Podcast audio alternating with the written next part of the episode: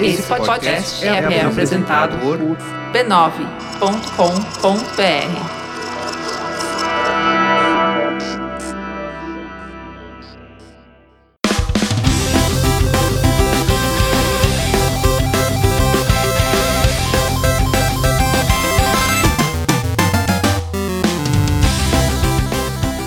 Ao vivo, o Poco Pixel número 24, eu sou o Adriano Brandão, do meu lado tá o Danilo Silvestre, tudo bom? Tudo bom, beleza? Maravilha. Qual que é o tema de hoje? O tema de hoje é Konami, vai com Deus. Será sempre lembrada, Konami. Descanse em paz. Essa empresa fiel, essa empresa exemplar, essa empresa que abandonou os consoles.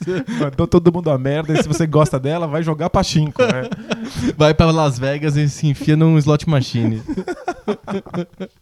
Ou joga no celular, como 120% dos japoneses. 11 em cada 10 japoneses jogam no celular. Entre você também nessa onda.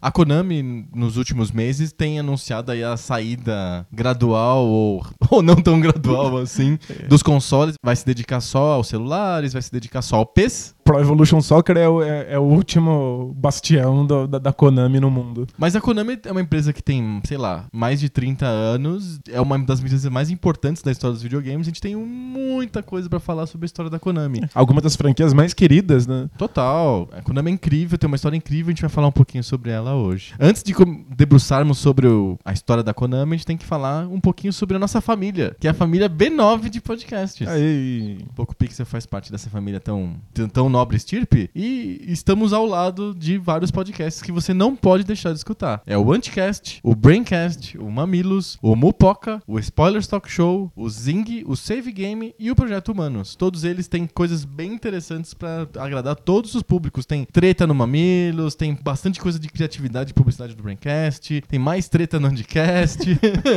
basicamente tem treta. Tem é. treta, né? Se você gosta de treta, vai gostar também da família B9 de podcast. Família que treta unida permanece unida. Exatamente. Vamos tratar um pouquinho sobre a Konami? Bora, bora lá. Bora!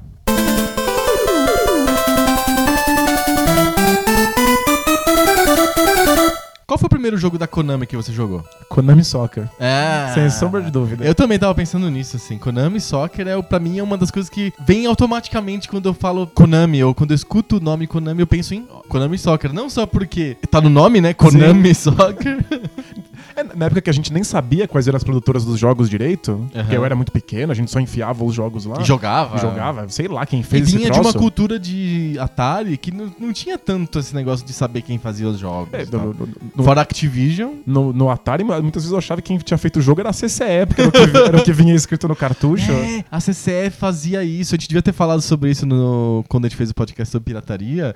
A CCE trocava, tinha escrito Activision, tinha escrito Atari embaixo, ela escrevia CCE. No jogo. No jogo, não é na caixinha, é no jogo. Safadeza total. Ah, eu achava que era a CCE que tinha feito. Mas então, nessa época que a gente não tinha muita certeza quem tinha feito, a Konami não, não, não deixava dúvidas. O jogo chamava Konami. Alguma coisa. É, Konami Boxing, Konami, Soccer. Konami Tênis. Então, Konami, Konami Soccer foi o primeiro. É, eu também. Pra mim, eu lembro de outro jogo que jogava muito no MSX e a, e a Konami tem uma participação super importante na história do MSX e o MSX tem uma participação muito importante na história da Konami. S- Simbiótico. É uma coisa que realmente um se complementou bem ao outro. Tinha um jogo que era um jogo do pinguim que tinha que andar na Antártida. Nossa, eu chamava Antarctic. Adventure. E era. Eu me lembro que me chamava muita atenção porque todos esses jogos tinham uma tela azul antes de entrar no jogo e o, o logo da Konami subia, assim. Muito marcante, assim. Desde a época do MSX, essa introdução muito icônica, assim. E mesmo se você não percebesse essa introdução, que você só quer jogar e pronto, eventualmente você jogava tantos jogos da Konami, já que eles eram os melhores disponíveis. Pra MSX, no sem dúvida. Eles eram os melhores, e uma hora você percebia que todos os melhores jogos que você jogava tinha essa tela azul Sim. da Konami. E, E aí, aí, você tipo, começava, começava a procurar os jogos com a tela azul da Konami, né? Sim. A Konami é uma empresa mais antiga do que o MSX. A Ko- A Konami é de 70 e lá vai pedrada. se- 69, na verdade. A Konami é de 69. Ela surgiu como pra fazer máquinas de caça-níquel, patinco. É a mesma origem da SEGA. né? Muito parecida à origem da Konami a origem da SEGA. E ela entrou no mundo de videogames, de jogos eletrônicos de vídeo, não mecânicos, com Frogger, que era um arcade do comecinho da década de 80, da mesma leva do Pac-Man, da mesma leva do Space Invaders, da mesma leva do Donkey Kong. A Konami soltou um sucessaço que foi o Frogger. Que Isso- tá muitíssimo vivo até hoje, né? Um monte de gente joga essa, essa porcaria no celular ou versões disso, né? E acho que o, pessoal joga mais versões disso. O, é- essa mecânica de fazer atravessar a rua, que é idiota, né? Muito é, fácil de bolar, é muito fácil de entender. Surgiu com o Frog, ele tem bilhões de jogos que se repetem essa, essa mecânica. Eu me lembro que o primeiro jogo com essa mecânica que eu joguei não era o Frogger mesmo. Era um, um jogo pra Atari chamado Freeway, que você não era um sapo, você era uma galinha. E você tinha que atravessar a rua. Era mais simples assim do que o Frogger. Não tinha aquelas casinhas que você tem que se encaixar no final da, da rua. Era só atravessar assim. E começava de novo. Eu lembro de ser criança e entrar numa discussão que alguém tava me que- querendo provar que o jogo tinha um sapo. Eu não, eu falei, não, imagina, Frogger é como uma galinha. o Frogger Porque- ou o Freeway? Porque eu achava que eu tava jogando Frogger. Ah. E. Não sei se você lembra, o, o- o o nosso cartucho do Freeway tinha um sapo na, na, na É frente. sério? É. É, eu não lembro desse cartucho. Mas aí você jogava e tinha a porcaria da galinha. Era uma galinha, o Freeway era uma galinha e o Frogger era o jogo da Konami que era um sapo que tinha que atravessar a rua. Era um arcade e esse arcade fez muito sucesso, papou um monte de moedinhas no mundo inteiro e isso fez com que a Konami resolvesse entrar no mercado de videogames e ela entrou pelo MSX, que era o principal computador do Japão na época, no começo dos anos 80. E aí não foi no MSX que ela criou um monte de franquias que até agora há pouco eram as franquias mais fodas do videogame, talvez. Tirando talvez o Mario, sei lá. Castlevania, Me- Metal, Metal Gear, Gear. Todos esses caras surgiram no MSX. Fora um milhão de joguinhos mais casuais, digamos assim, que, nossa. Que era espetacular. Eram espetaculares, tinha uma qualidade de áudio e uma qualidade de gráficos que nenhum outro produ nenhuma outra produtora do MSX conseguia fazer. Como será que eles conseguiam fazer Eles- tão bem feito e tantos jogos, né? Eu acho que eles, eles tinham uma, esperteza que era: vou eliminar detalhes que não fazem sentido e vou me concentrar só no que realmente interessa. Jogos, por exemplo, o Konami Soccer, que o campo era um verde chapado, não tinha, você não, tinha nome de time, coisas assim muito elaboradas,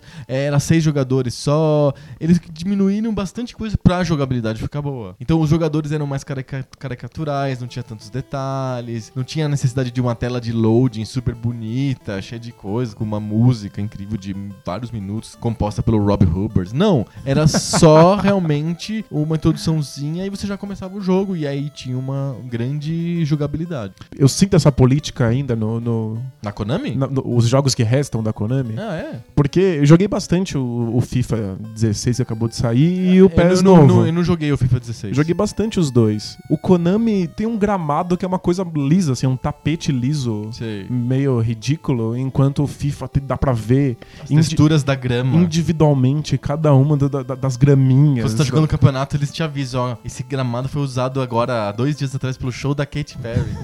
Tem as, tem as marcas de as vômito. né? assim. Mas o, o gramado do FIFA é fantástico. Aí quando vai, vai mostrar um replay ou a câmera aproxima, a taxa de quadro não segura e fica aquela coisa em câmera lenta, assim, faltando pedaço. Aham. Aí o PES tem aquele. Isso no, no PS4? Isso no, no PlayStation 4. O- o- o- os quadros por segundo realmente não seguram a quantidade de detalhes da torcida e da grama. Aham. Enquanto o PES bota aquele tapetão liso, ridículo Se dá, e o, se dá o replay, fica dá um lindão, replay, é assim. tudo liso e flui, o jogo é muito mais rápido e, e muito mais fácil E- de, de interagir, sabe? Mas ainda, ainda tem essa. A a Konami ainda tá em. Tava, né? Não tá mais, a gente tem que. Não, mas o PES continua. É que le- leva um tempo pra gente se acostumar a falar de um cadáver, né? É, sim. Mas ainda tem essa preocupação com, uma- com a jogabilidade pura, assim, com, Aham. com fazer um negócio funcionar e não com ficar tendo um monte de detalhezinhos e, e penduricalhos aí que são desnecessários. Sim. Badulax. Então, eu acho que o segredo do sucesso da Konami nos 8 bits, e aí eu vou estender o que eu tava falando sobre o MSX pra falar também sobre o Nintendinho. A Konami foi extremamente importante no Sim. Nintendinho. Ela foi um dos primeiros parceiros da Nintendo, third party. Ela, ela foi o pr- principal desenvolvedor de jogos para o Disk System, para o Fam- Famicom Disk System. O Castlevania surgiu pro Disk System, na verdade. Fantástico. É que o jogo é muito comprido. E Você, você precisava salvar no disquetinho, né? Exato. A Konami ela tinha essa coisa de focar na jogabilidade, esquecer essas firulas em volta e fazer o essencial. Então os gráficos eram adequados e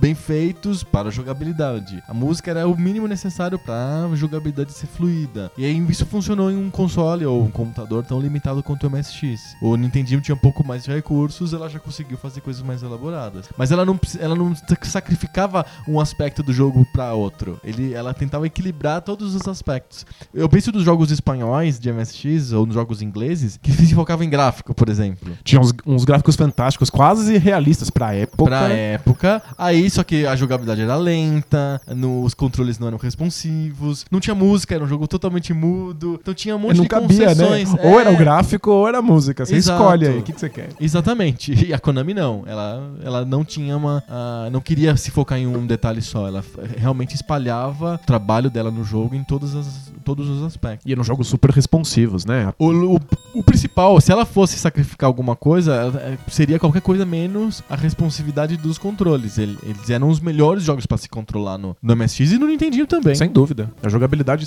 sempre foi impecável. Sim. E, e a Konami ficou famosa a partir do Castlevania como uma produtora de jogos de muita ação. Com Contra também, né? É, é, então, vamos, vamos fazer uma listinha? Acho Não. que não tem como falar da Konami sem fazer listinha. Porque, nossa, quantos jogos eles lançaram? Sei lá, é uma quantidade E tem- absurda, tipo a SEGA. É absurdo. eh, São jogos de qualidade, lançam trocentos. Milhões, assim. Eles lançavam mais do que permitia o, a cota da Nintendo, Na né? Nintendo, eles tiveram que abrir um selo chamado Ultra, que era, um, era a Konami 2, assim.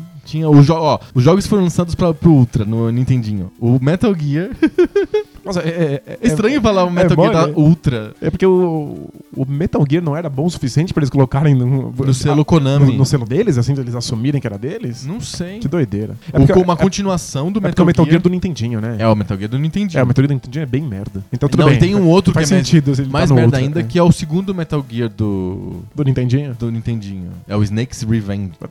Vale os dois, os dois merecem estar no Ultra. é Tá no. Ultra. O outro jogo que tá no Ultra é o Turtles. Os dois, o Turtles Turtles e o Turtles The Arcade Game. Os dois são, foram lançados nos Estados Unidos como Ultra Game. É porque é isso, né? A Konami também pegava muita franquia de, de, Muita, muita. de filme, série. no né? arcade, ela lançou, assim, em um espaço de um ou dois anos, ela lançou o X-Men Beaten Up, o Simpsons Beaten Up e o, vários Turtles Beaten Up. E eu lembro que eu amava no MSX o jogo dos Goonies. Sim, era o jogo dos Goonies, que tinha a musiquinha dos Goonies no fundo e tal. Era só isso que importava. Lançou- lançaram dois jogos do Goonies no MSX, o Goonies e o Goonies 2. Olha só. Pro MSX2. Mas de, de volta, a lista dos jogos do, do- da Konami e de jogos do Ultra. Os jogos da Ultra são esses que eu listei, são os principais. O Skate or Die, acho que também foi lançado pela Ultra. A Konami lançou no, no Nintendinho um monte de jogos de esporte. Blades of Steel, que era um jogo de hockey. Ela lançou o Double Dribble, que era um jogo de basquete. Medonho, mas muito famoso. Muito famoso. E esses jogos não eram licenciados de ligas. Eram só de basquete e hockey. Aí você ia escolher os times, era assim: Chicago, New York, Los Angeles. Mas não tinha Los Angeles o quê? Ou Chicago o quê? Aí tinha os mascotes. E aí, por acaso, o mascote de Chicago era um touro. Por acaso. Por acaso. Escolher um animal aleatório, né? É, tem tantos animais e o de Chicago é um touro, por que não? Não era um jogo horrível, você podia jogar e se divertir. Acho que até hoje dá pra se divertir com o Double Dribble. Mas eu nunca esqueço da cena que quando você liga, coloca o cartucho no console, aí ele tem uma voz sintetizada que fala Double Dribble! E aí aparece um ginásio de basquete, toca o hino americano e as pessoas estão entrando no ginásio pra assistir o jogo. Isso, isso tem que esperar Você tocar tem um que hino. esperar tocar o hino. Tinha o Blades of Steel, que também, quando você ligava, ele falava Birds of Steel. Quem teve a excelente ideia de colocar a voz num, num- num cartucho de Nintendinho, né? Era um clichê de a voz só falar o nome do jogo. É, também, imagina o espaço que ocupava. Mas pra que precisa de falar pra mim o nome do jogo? Eu sei que chama Blades Eu of sou Steel. alfabetizado, caralho, né? Eles também lançaram uma série de jogos de esportes olímpicos é, que chamava Track and Field. Aí teve o Track and Field e Track and Field 2. Eles tinham assim, corrida, arremesso de dardos. E- é, É, o famoso destruidor de, de controle. O famoso distribuidor de controle é esse pro Nintendinho, que eram uns, uns desenhos até mais elaborados, nem parecia muito da Konami. Aí no MSX, antes, e no arcade, antes de ter esses jogos do Nintendinho, a Konami tinha lançado o Hyper Sports e Hyper Olympics, eram duas séries, assim. E aí e eram os, os mesmos bonequinhos bigodudos do Konami Soccer, só que eles tinham que correr 100 metros com barreira, aí eles davam pulinha, tinha aquelas perninhas igualzinho do Konami Soccer, aí tinha que jogar o, o dardo que a gente chamava de javelin. É verdade.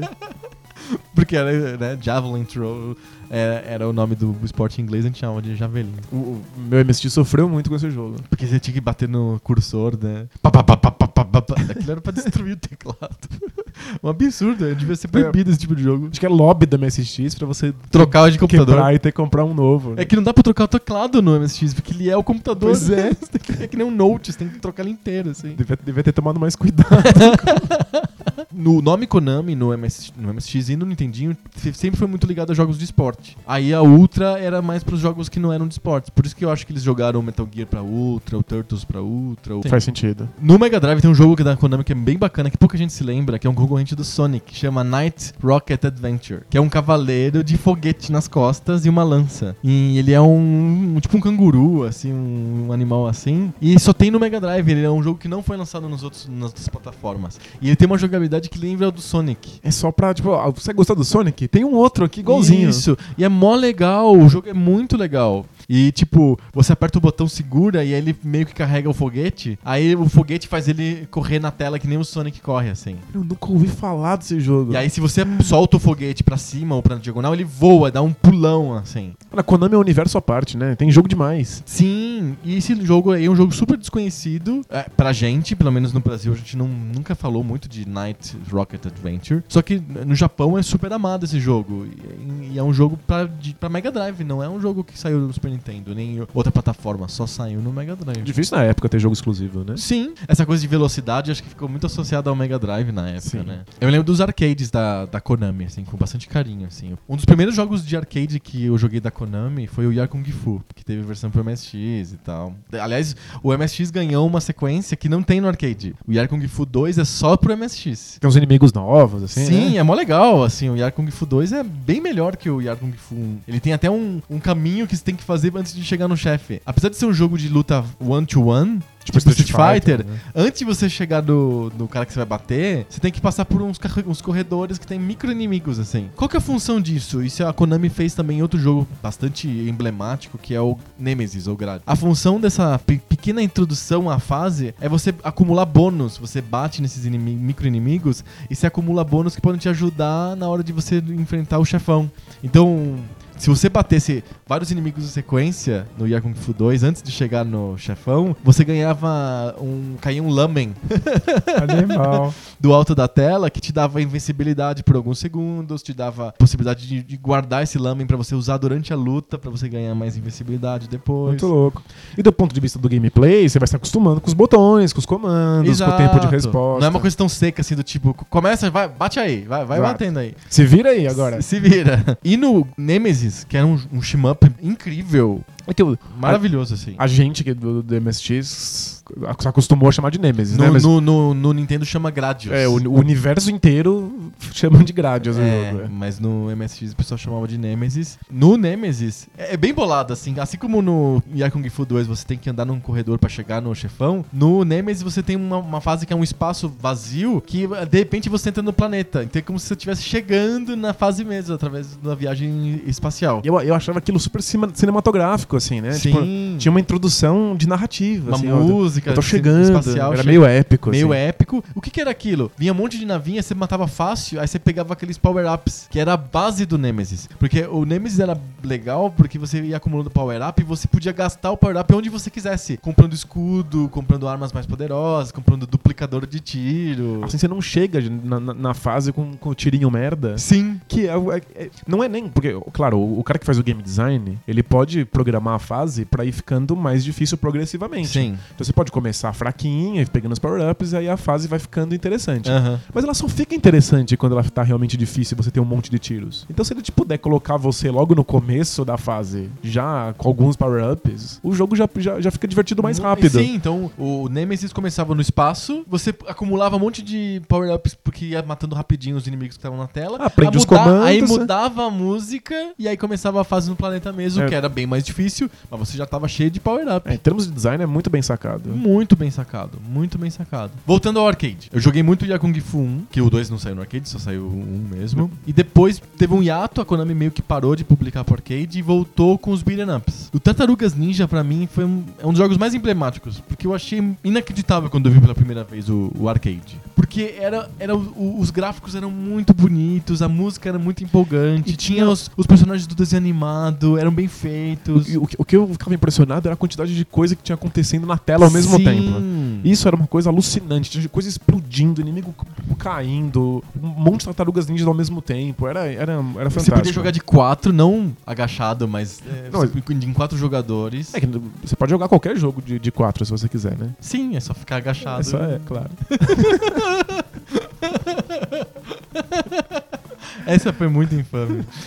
Você podia jogar com quatro jogadores Quatro diferentes. jogadores ao mesmo tempo. A gente tava acostumado com dois jogadores. Era o limite, assim, dois jogadores. No Turtles do arcade, você podia jogar em quatro jogadores. Uma zorra na tela absurda, assim, tipo. É, Eu tava acostumado a ter um pouquinho de inimigo a mais na tela do Mega Man. Eles já começarem a piscar e dar slowdown. Eles desaparecem, né, no Nintendinho. Eles, né? eles piscam, tipo luz de Natal, assim, e começa a ficar muito lento. Aí com aquela- aquela quantidade louca de inimigo e quatro tartarugas na tela e a Konami segurava. Segurava, o arcade era incrível, eu adorava aquilo. Eu, quando eu pegava ficha, alguma coisa desse tipo, eu ia pra uma Playland na vida, eu corria pro Tartaruga Ninja, nem via os outros arcades. Era uma fixação que eu tinha mesmo por aquilo. E aí eu não fiquei alu- alucinado quando eles lançaram a versão desse jogo pro Nintendinho, que é o a- The Arcade Game. O Tar- Virou Tartarugas Ninjas 2, Turtles 2, porque eles já tinham lançado um que não tinha nada a ver, um jogo bem ruim, aliás, Tartarugas Ninja 1 pro, pro Nintendinho. Então, o arcade virou, virou o 2. Então, na minha cabeça, o, o arcade e o Nintendinho são idênticos. Tipo, eu era muito pequeno, eu não consigo Não, é diferenciar. muito diferente. É, eu queria saber de você que, que jogou os dois Totalmente bastante. diferente, totalmente diferente. Pensa no Turtles in Time e no Tartarugas Ninja do Nintendinho. O Turtles in Time do Super Nintendo é, tem a mesma sofisticação gráfica, sonora e ação que tem o primeiro Tartaruga Ninjas do arcade. Nossa, né? É tipo... É um o- salto monstruoso. Monstruoso, o jogo do Nintendinho é muito simplório, é um jogador só. É, acho que dá pra dois jogar Dois, dois, né? dois. Tem pouquíssimos inimigos na tela, os, os- os personagens são pequenininhos, mais mal definidos e tal. E não tem várias fases, né? O do Nintendinho ele tem, Tem umas mudanças, pedaços. né? mudanças de fase. No arcade aparece várias vezes o Baxter Stoklos, sabe? O- a O- Moscona. A Moscona, exato. No, acho que no jogo do Nintendinho aparece só uma vez. Então, tipo, tem algumas diferenças É assim. uma versão. É uma versão honesta, dá pra você se divertir. Acho que era um dos jogos que eu mais joguei no Nintendinho, porque você ligava, dava porrada nos robôs dos clã do pé.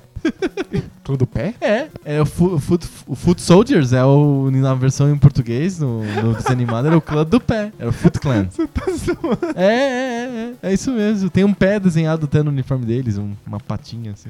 É genial. É verdade. Então você batia naqueles caras, se divertia a beça assim, não tinha tanta preocupação entender o jogo, etc, etc. Ah, nossa, o Tartarugas Ninjas era uma febre. E aí, eles aproveitaram o sucesso do Tartarugas Ninjas e lançaram os Simpsons, o mesmo- Up dos Simpsons. Mesmo modelo é. Igualzinho, mesma coisa. E parece que não faz nenhum sentido. É É porque, porque os por, Simpsons, né? por que raio a Marge vai dar na cabeça de alguém com um aspirador de pó? por, que, por que cato isso está acontecendo? Mas, na, pra minha mente infantil, aquilo fazia todo sentido do mundo. Não, era. É, aquilo se encaixava direitinho. Não, era perfeito, porque podia. Na minha cabeça, e eu gostava tanto de beat'em up, aliás, a gente tem que fazer um episódio sobre beat'em ups. Eu gostava tanto que qualquer tema era tema. Podia, cabia tudo, até moranguinho se tivesse. o beat'em up do, do, do- Da do- Hello Kitty. Da Hello Kitty ou dos ursinhos carinhosos tá valendo. Porque é beat'em up. Qualquer, é que nem plataforma, qualquer gênero. Qualquer tema funciona dentro do gênero. E o do, do Simpsons era muito bem feito. Muito bem feito. O- os combos, as combinações, o fato de que um personagem interagia com o outro, gerando um, um golpe novo. Sim. A gente queria ver todas as combinações possíveis. Exato. Os inimigos, é, é- é- é muito bem feito. né? Não, mega bem feito. E aí em seguida eles lançaram o X-Men. Aí o X-Men Beat'em Up explodiu minha cabeça porque eram seis jogadores simultâneos.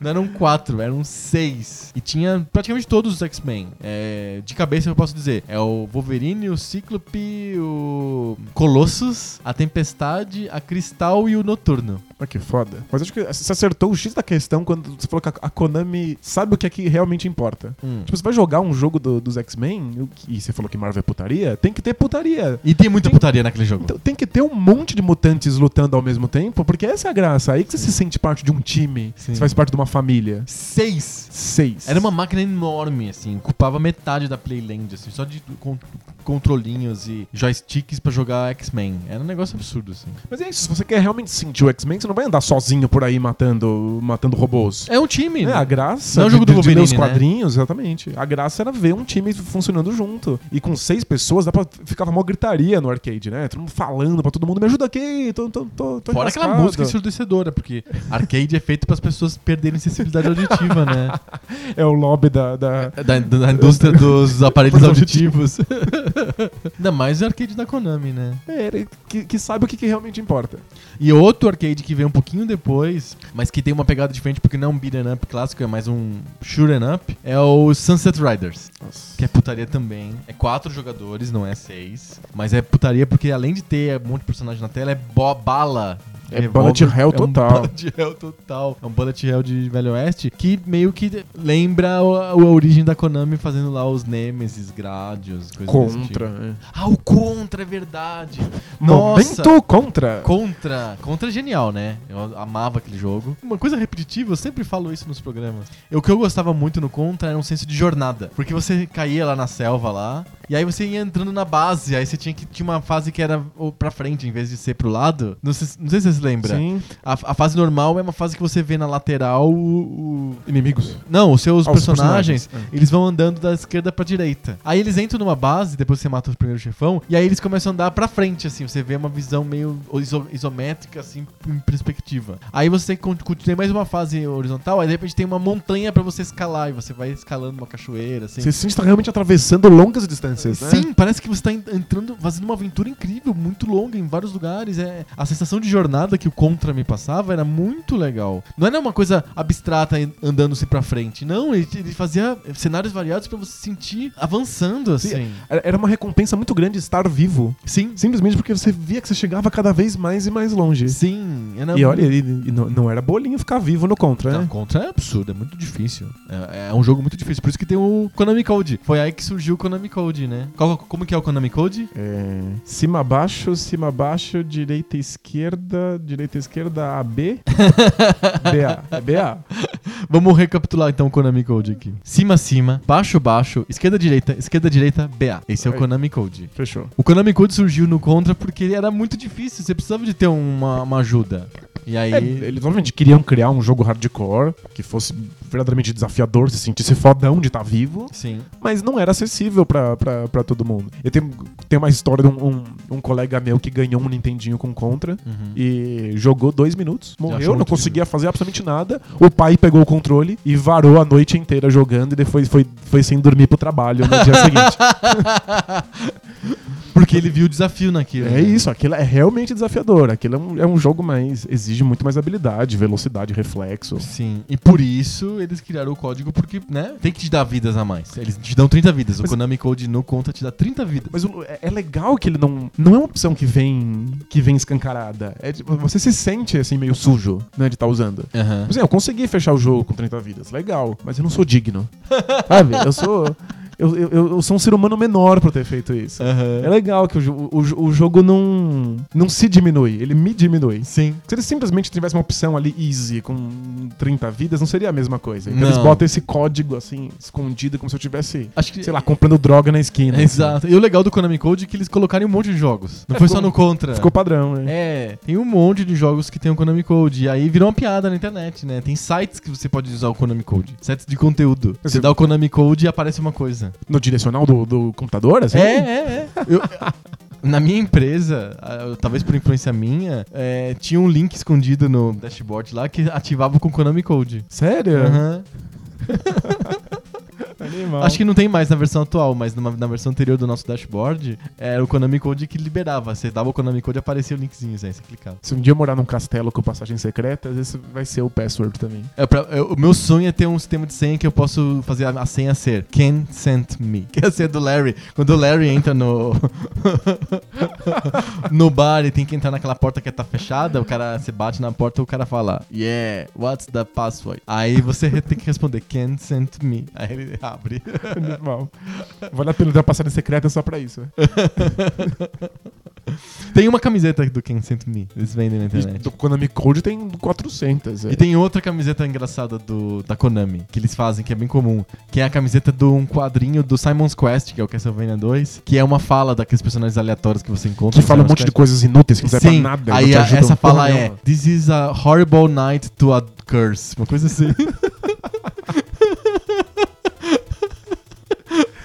Eu quando eu jogava Castlevania, eu achava. Eu não entendia inglês. E aí eu achava muito legal que esses personagens. Mas é só o Castlevania 2 que tem essa É zoeira. Que eles tentaram fazer um action RPG. Mas eu achava assim. muito louco, tipo, olha, tem pessoas na cidade, elas falam com você, é fantástico. Aí quando você cresce, vai ver o que elas estão falando, elas estão falando porra nenhuma. é Não só faz nenhum sentido. É só ruído, assim. Se Não faz nenhum sentido. tivessem latindo, dava na mesma. Você sabe que uns caras na internet fizeram usando o emulador a versão Redacted. É o Castlevania 2 Redacted. Em que eles dão dicas de verdade. Sim, as pessoas falam coisas que fazem sentido, que fazem uso no jogo. E precisa, o jogo é puta críptico. Você tem É. que fazer um monte de coisa que você não tem, não faz a menor ideia de, de, O de Castlevania faz. 2, ele mudou totalmente o esquema do Castlevania 1, no sentido que ele criou esse negócio de conversar com as pessoas, acumular itens e ter backtrack. O, o Castlevania 2 tá cheio de backtrack, enquanto que o Castlevania 1 é só vai pra frente e, e mata o Drácula. É, mas aí o backtracking virou uma espécie de marca registrada do, do- do, do de Castlevania. é. Que aí virou o, o gênero Metroidvania, Sim. né? Mas no 1 não tem backtrack, no 2 eles inventaram esse negócio de action RPG. Eles tiraram esse negócio de falar com pessoas e acumular itens e fazer magias loucas no Castlevania que vi- vieram depois. O meu predileto é o Castlevania 3, o Drácula's Curse. É sempre a maldição, a revanche. A, a, Ou Revenge é o Vingança. vingança de alguém. É é um prequel, né? Você não joga com Simon Belmont, você joga com Trevor Belmont, um antecessor dele, cento e poucos anos antes do primeiro jogo. Legal. É um jogo bem legal e ele, é- ele, ele tem o jeitão do primeiro Castlevania, quer dizer, então você vai pra frente sempre, não tem, é, não tem que acumular coisas, mas tem algumas vezes que você tem que fazer um backtrack. Aí cria já esse modelo clássico do Castlevania, é o Castlevania 3 que faz isso. Mas o, sem sombra de dúvida, o mais famoso é o do PlayStation 1. Ah, o Symphony of the Night, Symphony né? of the Night. É que É muito bom. explodiu é muito bom. miolos, né? É, muito, bom foda. mesmo. É um jogo de pixel, né? Um jogo bitmap do PlayStation. E é notável, assim. Ele, ele realmente explora os recursos do, do PlayStation de maneira incrível, assim. Mas não dá Ele, pra não. ele é o que o Sega Saturn esperava ser. Exato. Ter o poder do CD pra fazer incríveis jogos 2D. Bitmap, exatamente. O Castlevania E dá muito certo, olha só. Symphony of the Night dá, dá perfeito, é muito bom, mas eu não consigo não comentar o quão podres são os diálogos dublados. Eu não sei em japonês, nunca vi o jogo em japonês, mas em inglês é de um teatro de escola tão medonho assim. É foda. You bastard!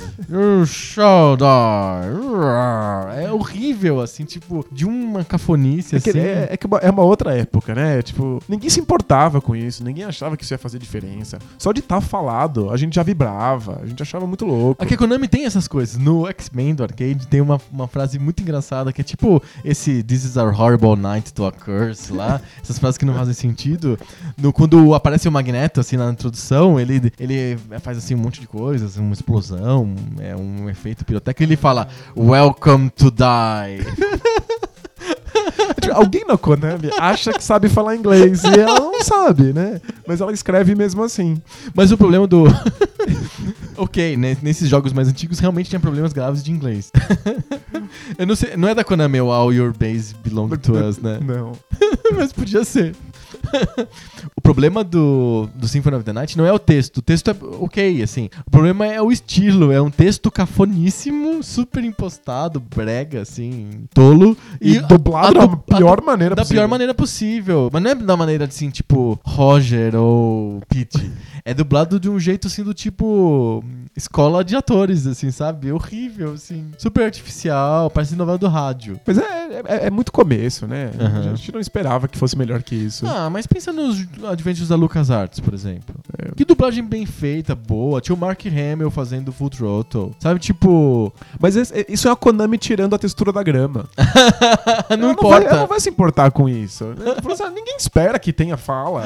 Se a gente botar qualquer pessoa lendo aqui esse texto, eles vão achar da hora. O importante é que a jogabilidade seja incrível. Não, é, é muito... é- eles tentam fazer no Symphony essas falas, tipo, massa velho, assim, sabe? Tudo, é épico, assim. Isso que soa horrível. Só teatro. Isso, isso, teatro de escola. É. O, dá um po... Isso me tira um pouco do encanto do jogo, mas eu acho o Symphony of the Night muito bom. É um jogo muito, muito É, bom. é, acho que é o, é o mais famoso e o meu favorito. Do, da série Castlevania. É. É que depois eles fizeram os Castlevanias do 64 que são detestáveis. O 3D. 3D é, tipo, horroroso, assim. Fala um pouco sobre os jogos da Konami posteriores ao PlayStation. Ou do próprio PlayStation. PlayStation, é. Silent Hill. Acho que os, os dois principais, que são a marca da Konami na- na- nas novas gerações, é Silent Hill E Metal, Gear. É. Uhum. O Metal Gear já era uma coisa muito diferente no, no MSX, né? Aquela cena, assim, pra- o, o que marca o, o Metal Gear do MSX é você tá sendo perseguido por cachorros e você ter que abrir uma porta. Você tem que passar por ali, não tem como se livrar dos cachorros, eles vão atrás de você e você tem que abrir a porta usando um cartão. Só que você não tem como saber qual cartão é, porque durante o jogo você foi coletando vários cartões Aham. diferentes. E aí você tem, que, tem, você tem que usar o cartão certo. E aí quando você abre o seu menu pra usar o cartão, o jogo não para. O cachorro continua. Os cachorros continuam a- a- correndo atrás de vocês. Você tem que ficar testando um cartão atrás de cartão. Você não lembra qual você já testou, qual você não testou ainda. Isso pra mim é. É, é marcante. é a assim. marca do, do, do Metal Gear no MSX. Aham. Já é fazer essas- esses pequenos momentos em que a, a- a jogabilidade é construída pra criar uma, uma tensão narrativa. Sim. A própria ideia de um jogo mais stealth, em que você tem que ser mais esperto do que brutamontes pra você conseguir os objetivos, é o que fascina no Metal Gear. E que exi- e existe toda uma trama Aham. complexa por trás que Aí motiva eu já isso. acho é. meio... É, a, a trama é ridícula. É pra- Nossa É senhora, que o Hideo perdemos- Kojima ele queria ser cineasta, né? Eu já vi várias entrevistas dele ele falando é, o que meu sonho era fazer ser diretor de filmes do James Bond, não sei o que. Ele que- tal. é, é, é muito óbvio. Aliás, é um, é um clichê, né? O que eu já vi de entrevista com cineastas que hoje são famosos ou produtores de algum tipo de cultura que hoje são famosos e eles falam que, na verdade, o que eu queria mesmo era ser diretor do James Bond. É, tipo, O que será, né? Que É. tem no James Bond. o Indiana Jones surgiu assim, o... O Steven Spielberg queria. Queria ser diretor do James Bond, Ele não- ele não- conseguiu, então ele é. inventou o próprio James Bond. o- o- pediu pro George Lucas inventar pra ele. No é, caso, no né? caso é, exato. é. E tanto é que o Indiana Jones começa com aquelas, tem aquelas, aquelas pequenas introduções que é uma missão aleatória, que não tem Que não tem relação com consequência. nada. é. Isso. Mas o, o Hideo Kojima, ele obviamente queria ser diretor de cinema. E quando ele é diretor de cinema nos Metal Gears, na minha opinião, é onde ele se atrapalha. Fracasso. É fraco, são cenas super longas, você não joga, você não participa, nada acontece, feijoada. assim. e não é muito bem escrito, não bate muito bem, a trama tem. Eu, eu- sempre falo que o. o pra horror dos fãs de Metal Gear, e a gente tá perdendo eles agora nesse minuto. Eu sempre falo que o, o, o A gente vai roteiro- ganhar notinhas muito baixas no iTunes, viu? Nossa. Fala mal de coisas, a gente vai. Cada vez que a gente fala mal de alguma coisa. Adoro, adoro Metal Gear. a, gente, a gente ganha notas baixas no iTunes, cuidado. É que eu, eu acho que a trama do Metal Gear é a junção do, do James Bond com os Power Rangers.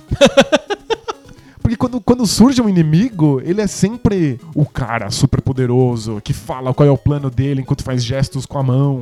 e cada um tem uma habilidade. Tem o Homem-Abelha, sabe? Sei, o, sei. o Homem-Mosca. Tipo, é, é, é- é muito esquisito. Como que chama esse gênero? É Tokusatsu? É um gênero É o- de... é o gênero Power Ranger, É, né? gênero Power Ranger. É, é bem isso o Metal Gear. Então, essa, ele tem esse Você choque. sabe que a Konami é produtora desse tipo de seriado, né? É mesmo? É, é um dos negócios deles. A Konami tem um negócio de saúde e fitness.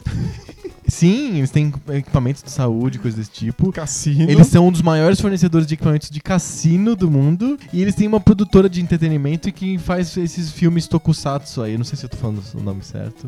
Essas coisas com cinco pessoas de cores diferentes Não, não. dando porrada. É, o- esse com cinco cores diferentes dando porrada é uma especialização no tokusatsu que chama Super Sentai. Entendi. O tokusatsu é, é o tudo, assim, é esse gênero de é, seriadinho de ação com heróis, assim, no Japão. E aí eles aparecem na tela e Aparece o nome deles. Pausa e aparece o nome deles embaixo. Isso é muito Metal Gear. É. É. Então, no eu- Metal Gear tem isso? Tem. E Ah, não, na verdade isso é, isso é muito tokusatsu. Sim. né? É que o, o Metal Gear é esse, esse clash, assim, essa, essa pancada entre o. James coisa- Bond uma e o coisa ob- Jaspion. É, uma coisa obviamente ocidental, que é esse gênero de espionagem, Aham. de stealth, com essa coisa muito japonesa, com esses inimigos, e cada um tem um poder, uma habilidade. Aparece o Gyodai. Esses discursos esquisitos e o Gyodai.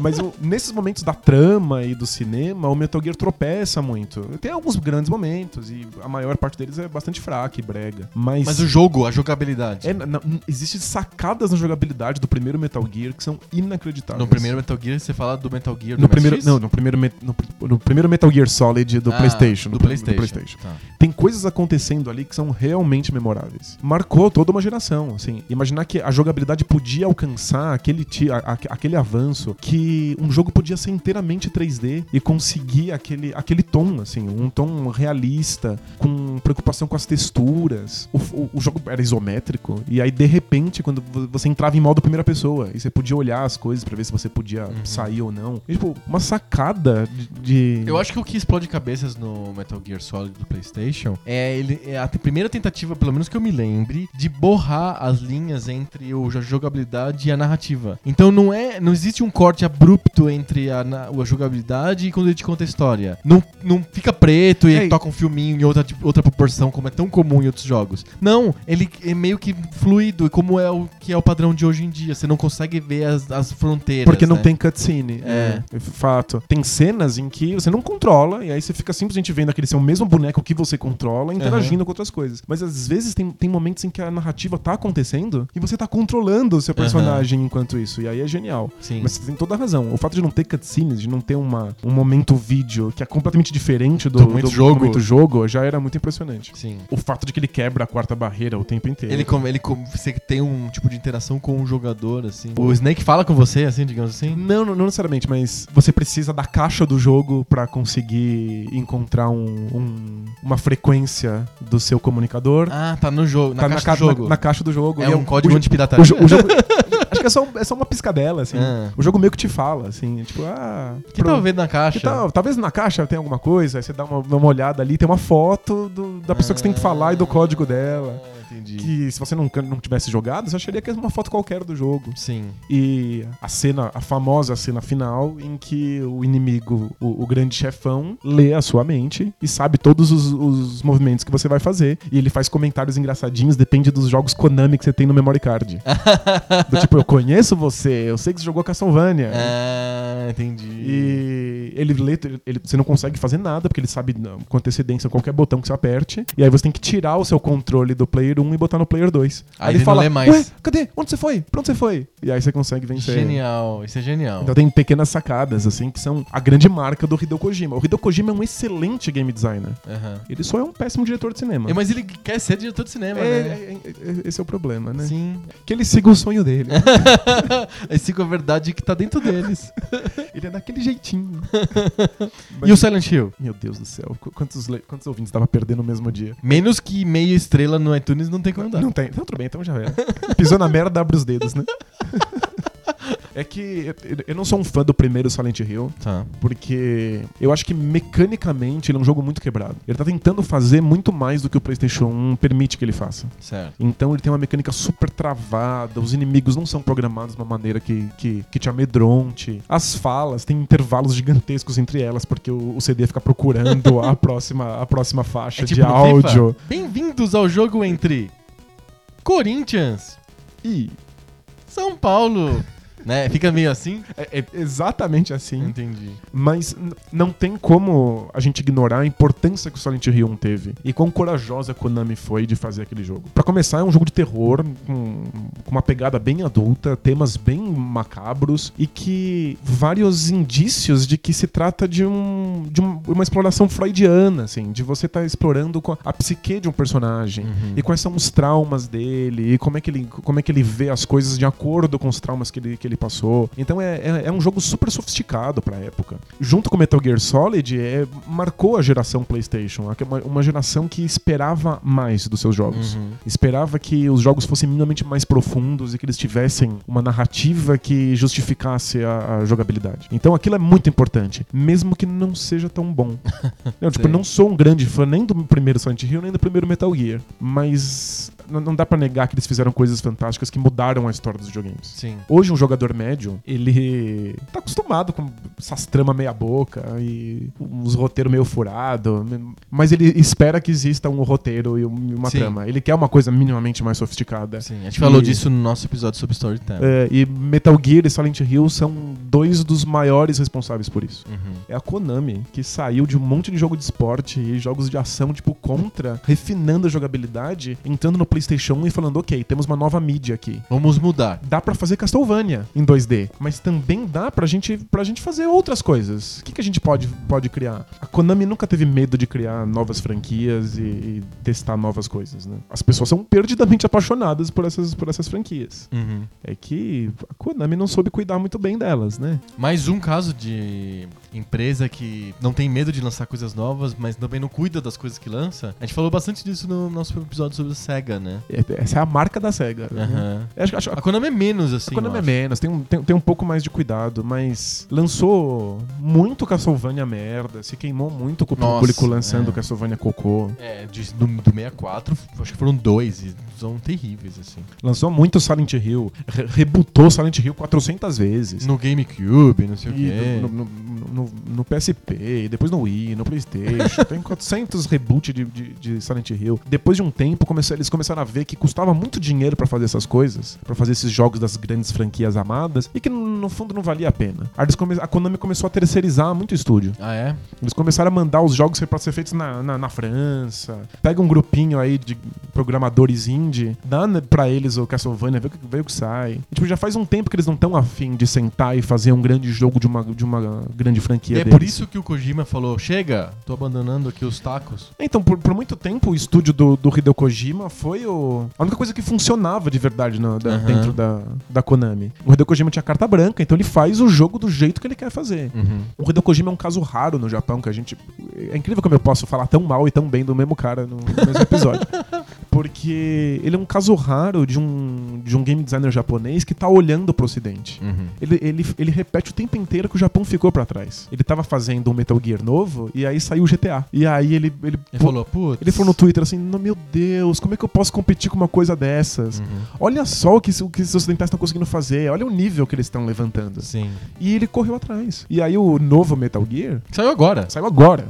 Não tem mais cutscene, não tem mais eh, essa vontade dele de ser cineasta. É um mundo aberto, como o GTA, em que você tem liberdade pra fazer as missões do jeito que você, Você quiser. jogou? Não joguei ainda. O pessoal tá falando bem ou mal? Tá falando muito bem, todo mundo Hum. gostando bastante. E, e dizendo que a narrativa não acontece porque tá programado lá uma historinha. Acontece pelo seu jeito que você inventou de passar pra aquela missão. Entendi. Então cada um tem uma, a própria história do Metal Gear pra contar. Legal. Porque eu vi histórias muito épicas de, de gente que fez resgates de helicóptero com usando explosivo C4 pra despistar e tipo, parecem coisas que são roteirizadas, mas não são, são coisas que acontecem na hora, lá Que porque você legal. programou assim. E esse é o Hideo Kojima correndo atrás do ocidente. E Uhum. isso, é, isso é espetacular. Que E o que vai ser esteja- dele agora? esteja ligado. E aí o estúdio do Hideo Kojima sempre foi um, um- um lugar que não lança qualquer Metal Gear, lança pouquíssimos de alta qualidade, do jeito que ele quer. Acabou. A, a parceria já era. E o, O, o Metal Gear, a franquia dele ou da Konami? tá, a, fr- a franquia é da,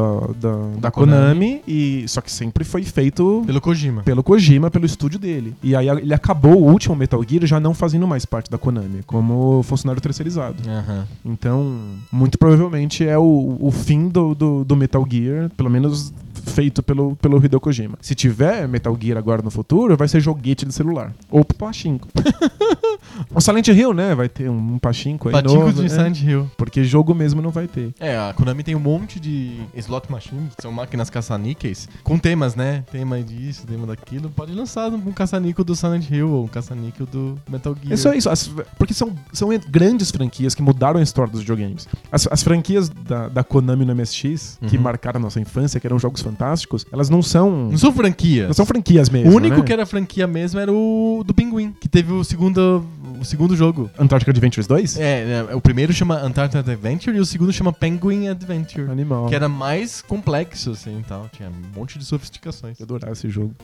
e era Muito. super simples, é só andar pra frente e desviar dos obstáculos. Os jogos não têm frescura, eles fazem o que precisa ser feito. Sim. E aí, quando no PlayStation eles acham que o que precisa ser feito É é história? história, eles fazem história. Ele- Eles, são bem straightforward. Tem uma palavra pra isso? Tem, é, são bem diretos. ah, Bem direto ao ponto. Exatamente. Mas as, as- as grandes franquias que, que, que eles criaram, desde japonês do, MSX, é, eles vão continuar usando pra vender fliperama, pachinko, camiseta, caneca. Uhum. A gente só não pode mais esperar jogo deles. Que, aliás, é, eles são a definição do game design japonês. Que É, migrou pra migrou jogo casual de celular. completamente voltado pro jogador casual, que vê que não faz mais sentido ficar criando jogo grande e caro, porque o dinheiro não volta, que ficou tentando terceirizar, que correu atrás do ocidente não deu certo, e que desencanou. Sabe como que surgiu isso? Qual que foi o desencadeador dessa, dessa linha? Na Diga. Konami? A Konami inventou o Dance Dance Revolution. Olha só. É, de- é da Konami Dance Dance Revolution. Que são aquelas grandes máquinas de arcade que as pessoas dançam em cima, pisando no, no chão, em lugares específicos, pra cima, pro lado, não sei o que e tal. E você tem que seguir o padrão que te é mostrado na tela. E que atraiu quadrilhões de pessoas que não são Deve- acostumadas com videogame. Exatamente, são meninas, nam-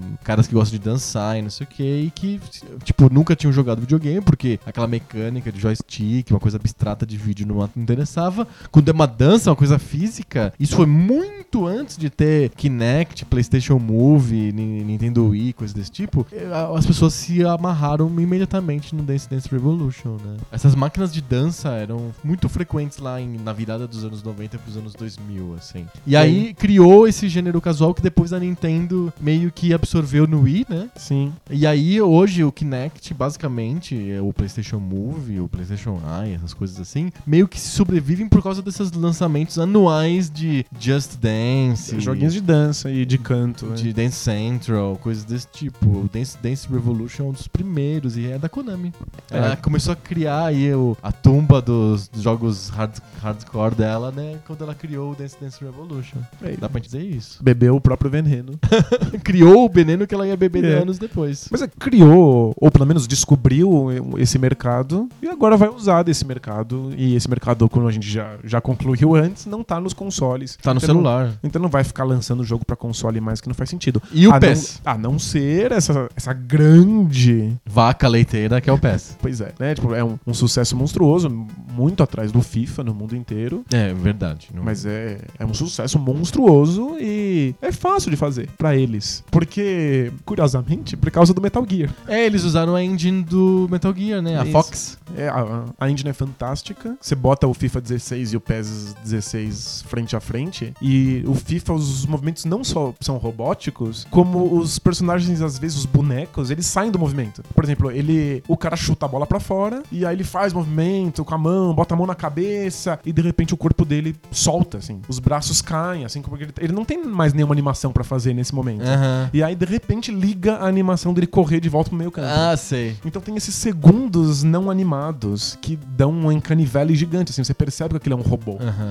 Enquanto no, no PES, usando a, Fox a, a Engine. Fox Engine, os, os, os bonecos eles estão o tempo inteiro se mexendo como se fossem jogadores de futebol. Aham. Eles estão olhando pra, pra, pra, pra torcida e procurando, olhando um jogador e, Legal. e amarrando a própria chuteira, eles nunca saem do personagem. A fisionomia dos jogadores tá parecida com dos É muito, é muito superior ao FIFA, as texturas dos jogadores, as expressões faciais, como eles, o, o fato de que eles se tocam de verdade. Hum. E, tipo, eles, Não atravessam Ele- um no corpo do outro. eles dão high, eles dão high five e as mãos se tocam umas nas outras. Isso é muito absurdo. Aham. Mostra essa diferença do que é uma engine construída pra um joguinho de futebol e o que é uma engine construída pra um GTA. Aham. Sabe, pro Metal Gear novo é um, um- um grande GTA que precisa de uma Sim. física perfeita e de personagens que vão ter que passar uma história, uma narrativa com a, com a, com a expressão facial. Sim, E aí o PES parece estar um bilhão de anos em termos de, de movimentação. sim. É, não necessariamente jogabilidade. O PES vai viver, os- pelo menos durante essa geração, vai viver da Fox Engine que já tá pronta. Perfeito. Vai ficar simplesmente mudando um passo. É que o, um o chute PES, se eu não me engano, o PES 14 ou 13 foi o da, mi- da migração pra Fox Engine. E aí teve um problema, porque eles não estavam adaptados ainda. A Engine lançou dois jogos bem ruinzinhos. Aí entrou mesmo forte no, no 15. E a engine cresceu muito agora no- no- nos últimos anos pro, pro, pro, pro- Pro Metal Gear. Metal Gear novo ser lançado. A engine evolu- evoluiu demais e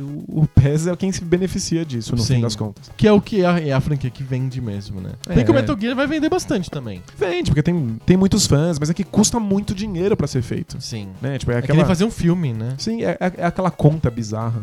A Square Enix lançou o Tomb Raider, vendeu 5 milhões de cópias e deu preju. Sim. Porque custa caro demais pra fazer. Aham. Tipo, o Metal São- Gear. é, é um custo cinematográfico, né? Pois é, e, e você não vai ter a mesma audiência Sim. mundial de Não um, tem, de um não filme. tem. Jogo, a gente já comentou sobre isso. Jogos hardcore são coisas mais de nicho do que de Sim. mainstream. Não é todo mundo que tem um console em casa, não funciona. Ele custa muito menos pra ser feito do que um Metal Gear. Aproveita a engine que já tá pronta. Nos próximos anos o PES vai viver disso. Depois, a próxima geração, aí vamos ver se o PES vai continuar existindo.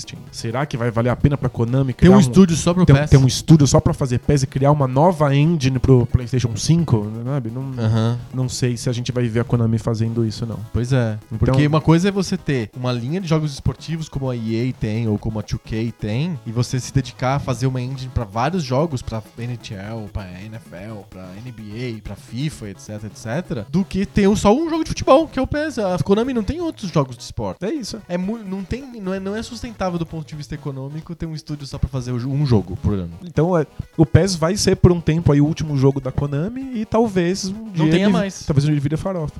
Mas eu tava pensando aqui, não, vê se não é bonito. Hum. O primeiro jogo que a gente jogou da Konami foi Futebol. foi Konami Soccer. Sim. O último jogo que a gente vai jogar da Konami É Pro Evolution vai ser Pro Soccer. Evolution Soccer. Do futebol ao futebol. É o, é o ciclo da vida. Futebol. O ciclo da vida é futebol. Mas é isso, a Konami, a gente entrou por, essa porta e vai sair por ela. Pois é. Que triste, né? É bem triste. Bem triste. Tantas franquias fantásticas que vão ser simplesmente abandonadas. Eu acho que a Konami, tirando as, as que são donas de, de consoles, como a própria Nintendo e a Sega, pra mim a Konami é, é a principal third party da história dos videogames. Não consigo pensar em outra empresa tão fantástica quanto a Konami que não seja uma fabricante de console. Nem a Capcom, nem a Square, nem a Electronic Arts, nem a LucasArts, pra mim são tão importantes na história dos videogames quanto a Konami foi. A Konami tá aí desde o começo, né? Ela fez, passou por todas as gerações, deixando não só jogos incríveis, mas criando coisas novas, né? Tipo, mostrando o que que era possível fazer em cada geração. Sim. É bem isso mesmo. É uma pena que o mercado não esteja tão, tão bonito assim pra empresas como a Konami continuarem fazendo os joguinhos hardcore que a gente quer. né? Bizarro, né? Como jogadores de nicho, né? Quando a gente finalmente chegou num mundo em que todo mundo joga, a gente tem que se despedir da Konami. É tipo, é muito esquisito, é muito né? esquisito. É que na verdade a Konami não vai se despedir pra esse público que todo, se- que todo esse, esse todo mundo que você falou vai continuar jogando Konami. Vai jogar o Dance Dance Revolution no iPhone 7, vai jogar, sei lá, Metal Gear no iPad. Numa versão. Versão que você tem que comprar né? moedinhas de prata e esmeraldas de, que valem mais do que dinheiro. Mas é, tá, a Konami tá se despedindo da gente. Dos hardcore gamers. É, da gente que tava lá desde o começo. Sim, vai voltar o Frogger. Ela vai continuar com o futebol, mas no fundo ela tá voltando pro Frogger. Vai lançar Froggers para celular um atrás do outro. É isso aí. Essa é, é a, é a realidade. Fechamos sobre a Konami? A, a Konami também fechou sobre ela. Vamos para um debate de bolso? bora, bora lá. Debate de bolso.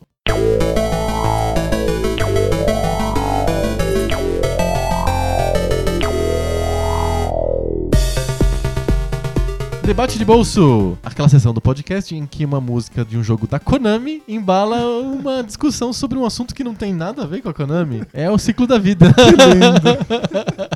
Que poético. Toda semana um de nós inventa, tira do bolso um assunto aleatório. Essa semana é o Danilo. O que você tem pra me desafiar? Acho que não, não- eu, não, eu não conseguiria fugir muito do assunto do momento, Eita. mas eu quero, quero saber qual vai ser sua abordagem a respeito. Tá. Eu quero falar sobre tiroteios em escola. Puta merda, isso é. Mass shootings. Já virou um termo, né? Nos Estados Unidos. É ridículo. ridículo. É porque a- acontece com tanta frequência. né? Tá ficando banal já. A gente chegou numa situação que a gente espera que aconteça. Sim. Ah, ontem, no Oregon, numa universidade, um cara entrou e matou 30 pessoas. Foram 30 pessoas? É, ou, ou 30 feridos, entre eles 9 mortos ou coisa desse Algo tipo. assim. é. E se matou. É, eles sempre se matam. não- não- Na verdade, ele não se matou. Na verdade, a polícia conseguiu matar ele. É mesmo? Sim, nesse caso de ontem, ou de anteontem, é para que a gente tá gravando no sábado, esse programa vai pro ar no- na segunda-feira, na, na quinta-feira aconteceu esse mass shooting nos Estados Unidos. O cara, teve um cara que conseguiu agarrar esse atirador. Esse cara levou sete tiros, mas em, em lugares não letais do corpo, ele tá vivo. E ele conseguiu agarrar e aí, ne- nesse meio tempo em que ele conseguiu segurar o cara, a polícia conseguiu chegar e matou o cara, o atirador. Então não houve um suicídio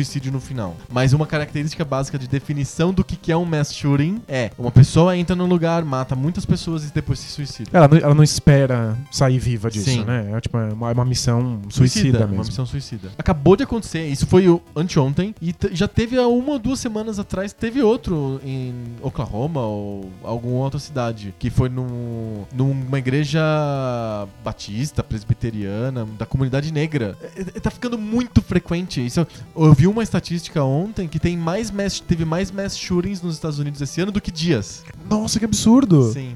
Virtualmente mais de um mass shooting por dia. É. É, isso é fora do, É completamente do que a gente consegue pensar, assim, né? Eu queria a sua opinião sobre o que leva alunos a entrarem em escolas e universidades e fazer uma coisa dessas. Aham. Possibilidades de que a gente não tenha mais que lidar com isso. Então, isso é chocante, é uma realidade super chocante. É imaginar que uma sociedade possibilite o acesso tão fácil a armas tão letais. Eu acho que o ponto principal do mass shooting é esse. Eu nem tô inventando uma coisa da minha cabeça. Eu vou repetir de alguma maneira o discurso do Obama ontem. Ontem o discurso, o Obama fez um discurso na Casa Branca e foi muito notável aquele curso porque dava pra perceber na cara dele que ele tava puto da vida. Mas sabe quando o cara tá puto? Ah, Foi fantástico, né? O Obama tava puto e ele, ele tava fazendo um discurso de saco cheio, ele tava com o saco explodindo, assim. Porque ele não tava aguentando mais ter que falar sobre mass shooting sem poder fazer nada. Porque o ponto é esse, ele não consegue fazer nada porque o Congresso simplesmente não aceita nenhuma tentativa, o Congresso americano, De restrição aceita- de arma. restrição de armas. E o ponto é esse. Eu- Pra mim, o Obama fechou a questão. Ele falou assim: pessoas doentes fazem isso. Isso é obviamente uma coisa de pessoas doentes. A pessoa tem um problema mental e ela pega uma arma e mata pessoas. Isso aí é uma questão de doença mental. Isso aí tá óbvio. Só que não existem só doentes mentais nos Estados Unidos. Existem doentes mentais em todas as partes do mundo. Só que mass shooting só tem nos Estados Unidos.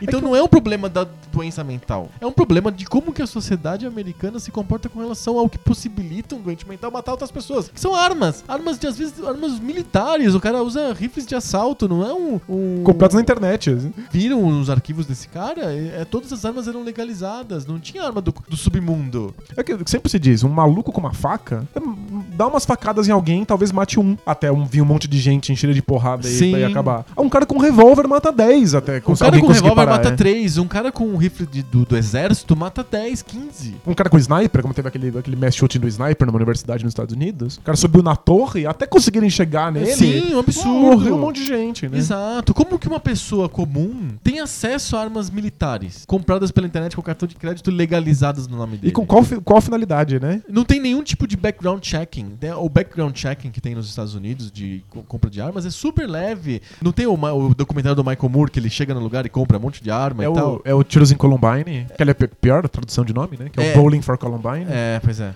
Mas ele ele abre uma conta num banco e ganha como, como, como brinde pra abrir a conta uma escopeta.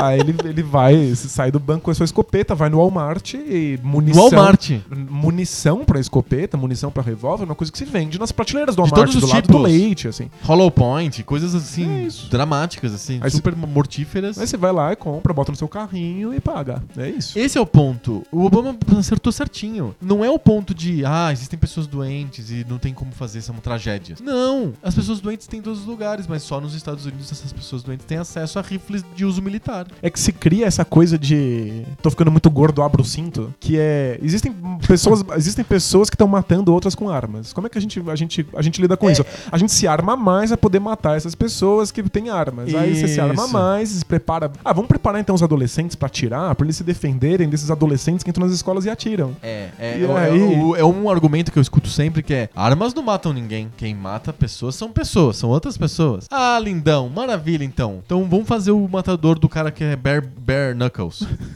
é o Chuck Norris entrando no lugar e matando 15 pessoas só com os punhos. Não tem, não Só- existe isso. Só, só no, no cinema, nos filmes do Chuck Norris tem mesmo. No Chuck Norris ele consegue, Ele né? mata uns 15 na porrada. Só na porrada. Não, não tem como ele ser assim na, na vida real. O discurso do Obama, do Obama putão, acho que deve abrir um Facebook, o Obama putão. Ele tava muito puta, né? Ele tava muito puto, tava esporrento, assim, tava de um nível assim. que eu nunca tinha visto um político ficar. De verdade, assim. Em geral, políticos vão falar assim: vamos orar pelas almas das pessoas que É, tem que botar panos quentes, né? Não Aí, pode deixar ninguém gente manda bravo. aqui, a gente manda condolências para as famílias das pessoas que foram assassinadas brutalmente. E, e falar Essa uma coisa genérica. está tomando todos os esforços. Tomará as providências necessárias. Essa coisa de frase genérica. assim. Isso, ele não se compromete. Não, o Obama chegou lá, ele, como, como eu comentei em outros episódios anteriores, ele é um lame duck, ele tá no final do mandato, não vai se reeleger, ele tá pensando na- no legado que ele vai deixar. Ele chegou e falou assim: Ó, que merda, eu tenho certeza que os jornais vão espantar, vão espantar, não, os jornais vão imprimir nas manchetes: Obama está fazendo uso político da tragédia. É, porque é político, é um problema político.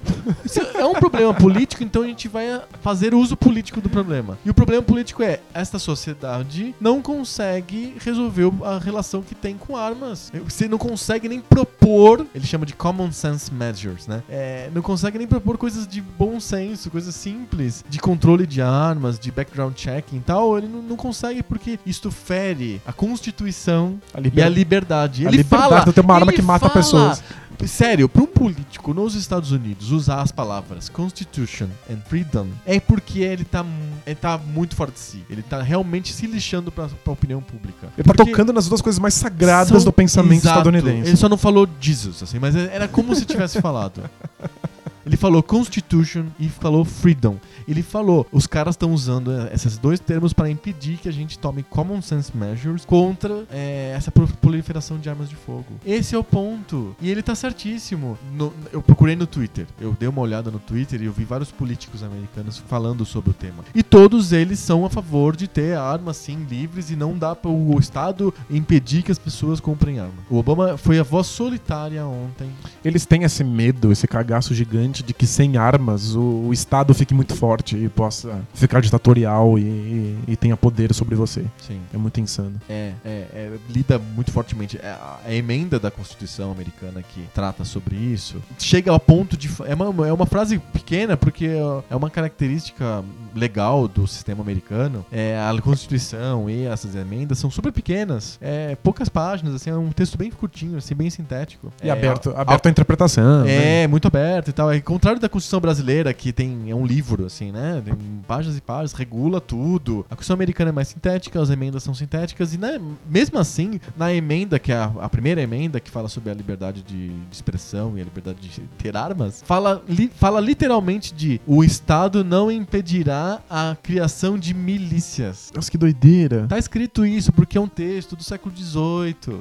As pessoas, segundo essa emenda da Constituição Americana, elas podem se juntar e criar subexércitos e o Estado não pode impedir isso. Eu posso ter uma milícia. Sim. Caralho, é muito maluco isso. Porque é, realmente foi pensado no contexto é, liberal do século XVIII, após a, a independência do país e não sei É, o que e tal. uma- Que era um país ainda que estava tentando se criar, ainda eram pessoas organizadas ali, não eram exatamente uma nação e aos poucos foi criando. Então tinha todo um contexto. Hoje não faz sentido. É com um Estado forte, estabelecido, vai ter uma milícia, que coisa mais insana. Isso, e aí eu posso realmente posso comprar armas de uso militar e estocar em casa, sem que ninguém pergunte: e aí, o que você vai fazer com isso aí? Você vai invadir o Vietnã? O que, que você vai fazer com, com essas armas? E invariavelmente a gente fica vendo a cada 10 dias um mass shooting vai pra televisão. Ok, vários não vão, a gente não fica sabendo, mas é trágico, é uma situação trágica. É horrível. Mas eu, eu só queria, tipo, botar mais uma questãozinha. Dá tempo? No Tiros em Columbine, que, Certo. que é espetacular, o, o Michael Moore chega a essa mesma conclusão de que os, os Estados Unidos têm muito acesso à arma, então é claro que isso sempre dá merda. Sim. Mas ele dá um passeio no Canadá, porque o Canadá tem uma tradição de caça muito grande. Sim. E as famílias costumam ter armas de, de, de caça em casa. Sim, o Obama, o Obama fala isso no discurso, né? Ele fala assim: nós não queremos impedir que as pessoas tenham armas pra caçar, se praticarem esportes ou pra defender as suas famílias. Eu só quero uma mínima regulação que impeça que esse tipo de arma letal e que esse exagero de facilidade de- seja atenuado. E mesmo assim, ele falando, né? Eu não consigo fazer. Mas volte pro Assim, Canadá. Então, o Canadá é muito arma- armado. As pessoas têm armas tem. em casa, é uma coisa super comum. Elas não Elas caçam a rena, não sei o quê. É, e elas não trancam suas portas e você não tem mass shooting no Canadá. Sim. Então, é, eu, eu faço essa, essa pergunta, assim, é, é- é simplesmente... Você acha que essas pessoas são simplesmente doentes? O que que tá por trás do fato de que, especialmente em escolas, em universidades, essas pessoas apareçam lá e deem tiro em todo mundo? É, aí é uma questão bem complexa, né? Porque no, o Canadá não tem essa questão. Eles, eles não tem problema com homicídio. E embora eles tenham uma quantidade considerável de armas. Sim, mas é que a, a sociedade americana, e eu percebi isso quando eu estive lá agora há 15 dias, é uma sociedade muito heterogênea. A gente tem a, a- como que eu posso dizer? A gente tem a ilusão de que é o- os Estados Unidos é uma sociedade desenvolvida, é, é homogênea no modelo sueco ou norueguês. hein? Não é. É uma sociedade muito desigual. Muito, muito desigual. As você- quando você vai pra Nova York, e Nova York isso fica muito extremado porque é uma cidade muito cosmopolita, muito aberta pro mundo e tal, diferente de talvez de uma cidade do interior. Mas quando você vai pra Nova York, você não é atendido por americanos. Nunca, nunca um americano te atende. Ou, vou refrasear, nunca um, um americano branco te atende em lugar nenhum.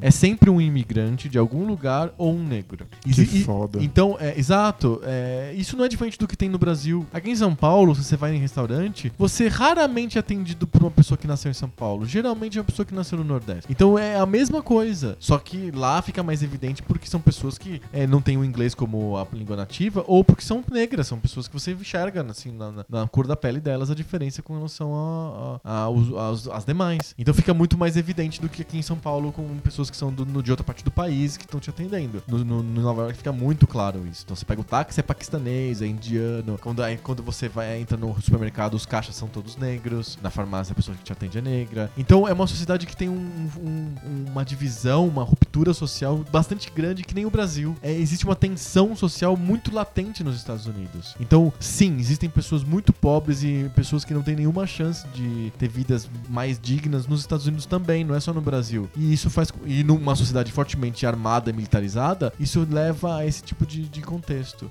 Pessoas que têm desequilíbrios, pessoas que têm problemas de eh, se encaixar na sociedade. Numa escola, que é um ambiente ainda que preza esse tipo de inserção, preza esse tipo de homogeneidade, que eh, premia o que é mais encaixado dentro daquele lugar. É, isso aflora pessoas que são diferentes, pessoas que têm backgrounds diferentes, por N motivos, pode ser racial, pode ser religioso, pode ser por eh, histórico escolar, pode ser por problema de autoestima, coisa desse tipo.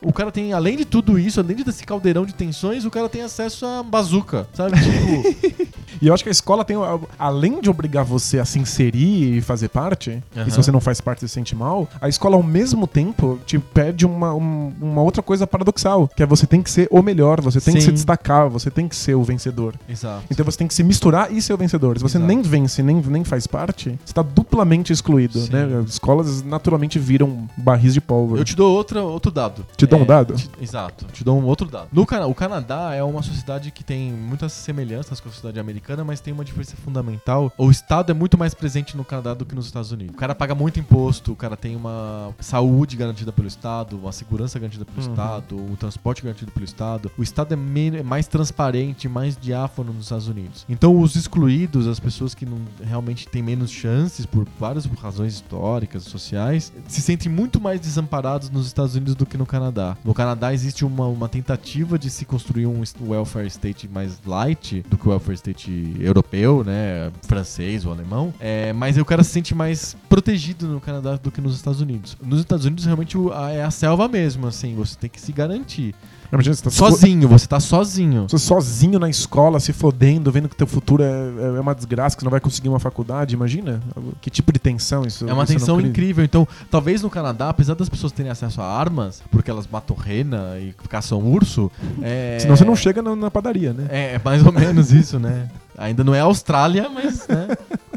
É, a Austrália tem a fama de ser o país onde você vai comprar um pãozinho e tem najas venenosas no caminho, assim.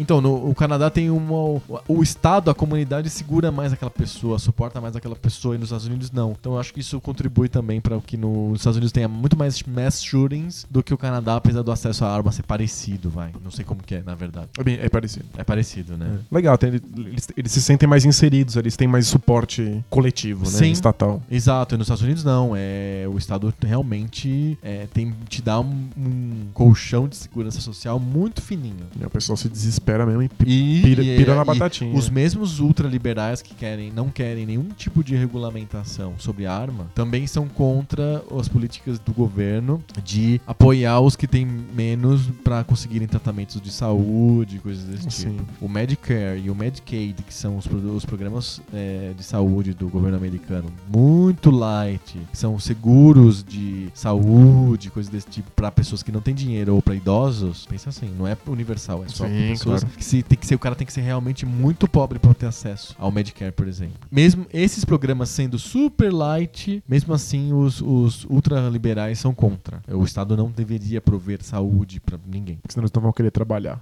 É, O, o contribuinte está pagando o tratamento de saúde para alguém que poderia estar pagando o seu próprio tratamento. Eles também são contra você- o Estado regular quem tem acesso à arma ou não.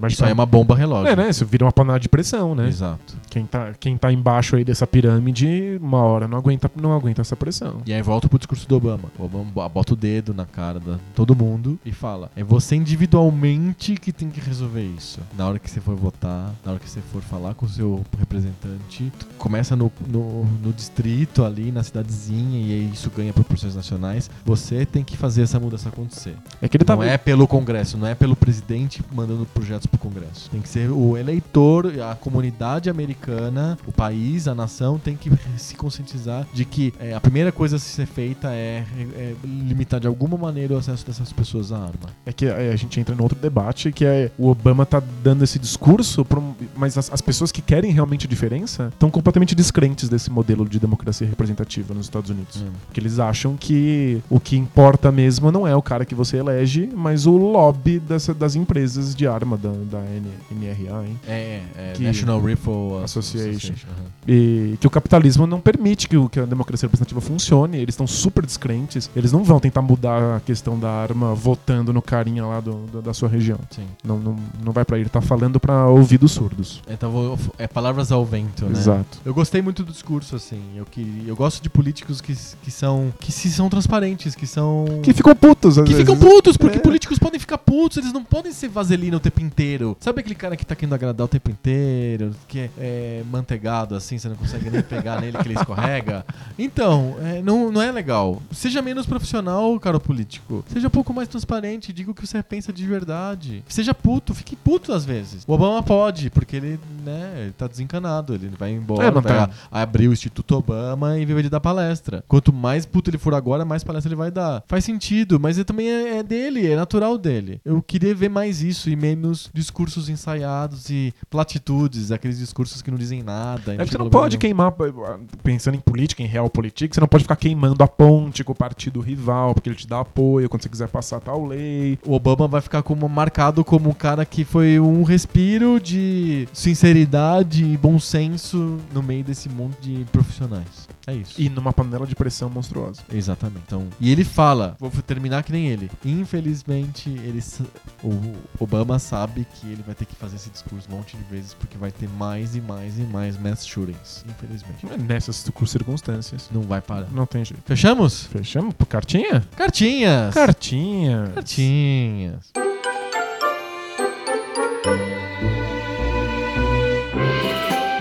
Cartinhas. Cartinha. Cartinhas. Olha, a gente bateu o recorde de cartinhas da semana, eu acho. Opa! A gente recebeu um monte de cartinhas, cartinhas que chegaram pra gente via e-mail, pessoas que entraram no pocopixel.com e mandaram e-mail pra gente, e pessoas que entraram lá no B9 e escreveram comentários no post do nosso último episódio, que foi sobre jogos casuais. Foi, foi bem comentado, assim, Os- o assunto gerou bastante, bastante repercussão. Jogos casuais, a a terra da, da Konami agora. é, exatamente. A terra de 11 entre 10 japoneses. Pois é. Vamos ler as primeiras cartinhas aqui sobre esse tema de casual. Rafael Santana, que tá sempre escrevendo pra gente, é um dos ouvintes mais fiéis aqui do Poco Pixel. Disse que essa foi uma das melhores discussões do Poco Pixel. Ó, legal, Oh, legal. valeu. E eles go- ele gostou especialmente de como a gente construiu o raciocínio de que os jogos hardcore, na verdade, são coisa de robistas. Que é. E é verdade. é, não tem jeito. Quando houve essa, essa cisma, a grande cisma, né, entre Nos os... livros de história. É, tá nos A livros de grande história, cisma. A grande cisma dos jogos casuais. Quando dividiu o casual e hardcore, antes era meio que tudo casual, não tinha essa, muito essa distinção. Inevitavelmente, o público ficou com casual e só pessoas muito especializadas é que ficaram com hardcore. E aí os consoles viraram especializados também. E aí o console virou uma coisa de robista, que nem radioamador, né? Eu brinco, né? É- E aí você tenta, tenta tornar o seu console casual, os casuais nem sabem o que fazer com, aquela, com aquele Sim. troço ali. O Rafael disse que ele tomou essa consciência com- escutando o podcast. Ele olhou pra parede da casa dele, que tem seis videogames: tem o PS1, o PS2, o PS3, o PS4, o Wii o Wii U, e mais quatro guardados no armário por falta de espaço. Eu tô nessa situação, só que sem os Wii's, né? Ele achava normal alguém ter um ou dois consoles em casa, mas aí ele falou pelo trabalho, pelo ambiente do trabalho dele. E tem 40 funcionários, todo mundo joga alguma coisa, só que só ele mais três tem consoles. Pois é. 10%. Eu pensando, os, os meus alunos gostam muito de videogame. Muito. Pouquíssimos têm, têm, Tem algum console têm- em casa. Tem console. Eles, em E geral, muito jogam. menos o console da nova geração, né? Pois é, jogam no computador, jogam no- em tablet, celular, no celular. Né? Exatamente. Então, essa é a ideia do Rafael. Ele tá trazendo pra gente dados Empíricos. empíricos que ele coletou aí na experiência dele. Muito legal, Rafael. A Patrícia mandou um e-mail também pra gente aqui, falando que, que ela, ela acha engraçado que sempre quando tem um debate entre casual e hardcore, o resultado sempre é "Te- as pessoas são babacas. É, mas é que dá, se você der tempo suficiente pra qualquer assunto, a gente chega nessa questão. É uma lei, né? É só esperar um pouco. É. É, à medida que o debate vai crescendo, a conclusão de as pessoas são babacas é inevitável. Se, se a gente tivesse mais uns 40 minutos de debate da Konami, A gente chegaria nesse. nesse é isso. Pessoas, pessoas são Pessoas babacas. são babacas. a Patrícia acha que depois que o PC, o computador e a internet se popularizaram, não tem mais motivo pra ter console. Porque no PC, segundo a Patrícia, você pode reproduzir qualquer tipo de jogo. Muitas vezes o hardware é muito mais poderoso do que o hardware do console, e é verdade. Você conserta, conserta computadores com mais facilidade, você faz upgrades com mais facilidade. É. A Steam faz os jogos serem mais baratos. Pra ela, e ela me parece que tá, ela tá marcando posição assim fortemente, consoles são dinossauros. Então, de- deixa eu defender os consoles. Defenda os consoles. É, PCs não investem dinheiro pra criar jogos de PCs. Não faz sentido. As fabricantes de hardware. Isso, quem faz lá o, o seu computador não, não, não vai querer investir. Não, não, não é importante pra eles que saiam grandes jogos de computador. Não. Os jogos de computador são financiados por si mesmos. O computador, a pessoa. É, exato. Os jogos são financiados por si mesmos e o hardware também é financiado por si mesmo. Sim, no, num console, a Sony, a Microsoft, a Nintendo, pra- é importante pra eles que saiam grandes jogos para suas plataformas, porque senão elas não fazem nenhum sentido. Sim. Então, o motivo de você ter um console hoje ali do lado da sua televisão é o fato de que você vai ter alguns jogos exclusivos que vão valer a experiência. Que a Sony e a Microsoft estão bancando é isso. Pra que surjam, pra que existam esses jogos. Exato. Que eles, eles vão atrás mesmo de alguns indies e falam: olha, a gente banca, a gente ajuda, a gente financia aqui para que o seu jogo saia perfeito. É. Essa experiência você não vai ter no Steam, infelizmente. Eu sou um grande fã do modelo Steam. Sim. Eu adoro jogar no computador, os indies estão lá, eu nunca vou abandonar meu Steam. Mas eu também não posso abandonar as experiências exclusivas que a Sony e a Microsoft me oferecem. O-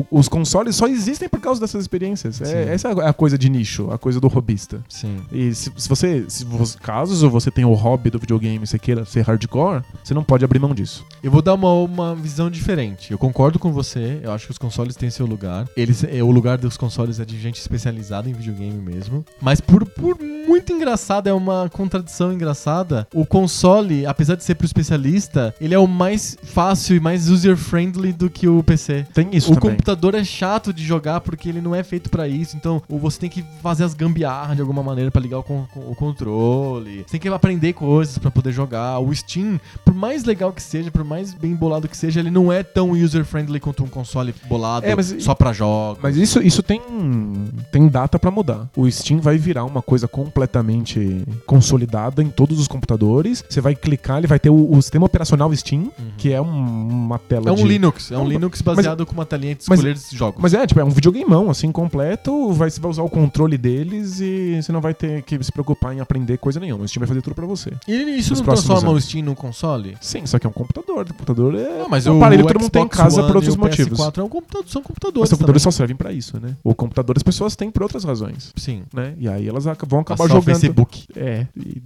Fazer planilhas do Excel.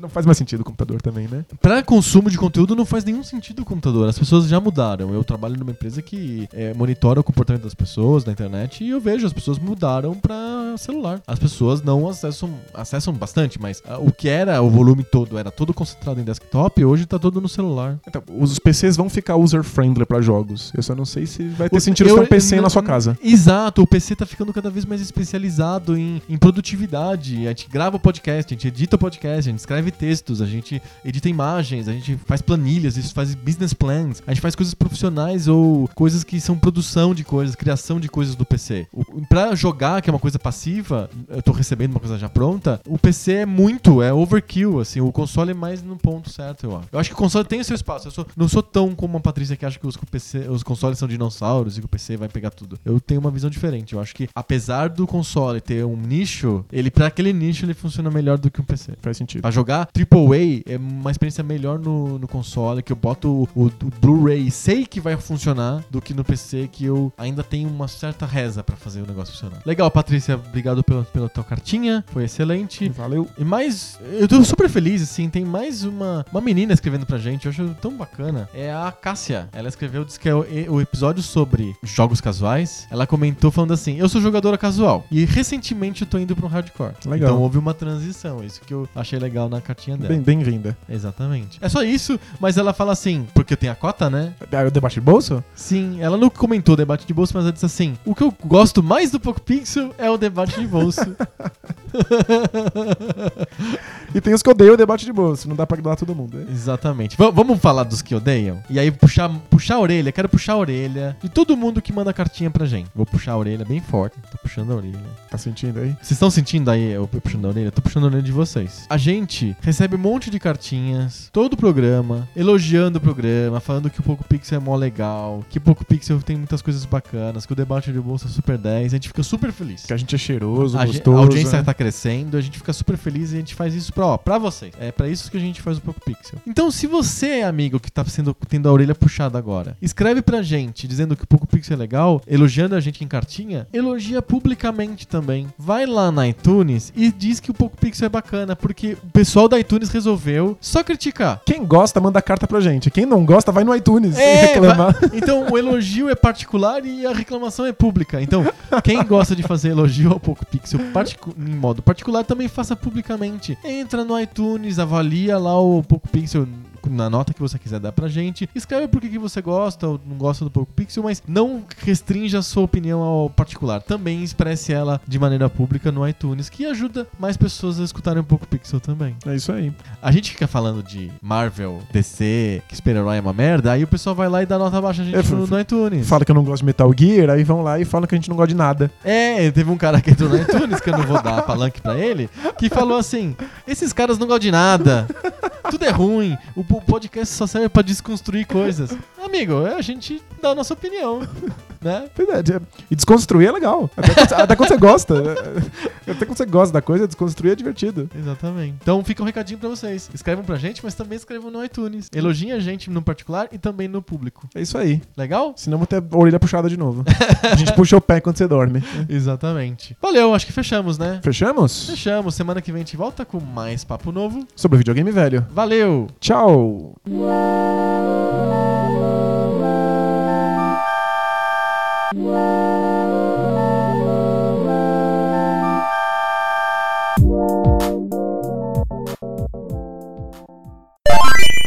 Mini resenha, então, um pouco pixel de jogo novo. Eita. FIFA 16 ou PES 16? Eu, pela primeira vez em muito tempo, eu não sei decidir. Ah, é? Os dois jogos têm, fazem coisas fantásticas que o outro não faz. Hum, entendi. É Porque isso. o, no 15 o PES foi obviamente vencedor. Assim, Mesmo, e, tipo, em, disparado. maior parte das críticas, e no, no Metacritic, foi o jogo, concorreu ao melhor jogo de esporte do ano, o FIFA nem concorreu. Sim. Mas esse ano foi... pra- Mudaram bastante Pra o FIFA. o FIFA tá muito diferente, muito mais físico. Tem, tem uma coisa que eu, eu, senti, eu sempre senti falta, que é você poder fazer, fazer falta fora da, da, da- bola. Você pode ir segurando e puxando um cara pra ele não chegar no Ah, lançamento. Excelente. É fantástico. Então o jogo fica bem, bem mais físico e bem mais lento por Aham. causa disso. Mas o PES flui de uma maneira muito maluca. Ele tem uma coisa mais arcade mesmo, que é uma característica da Konami e da própria franquia, né? A franquia surge com o International Superstar Soccer, que era só arcade, né? É, é putaria total. Não dá nem- Putaria total. Ainda tem uma DNA de putaria no, no PES.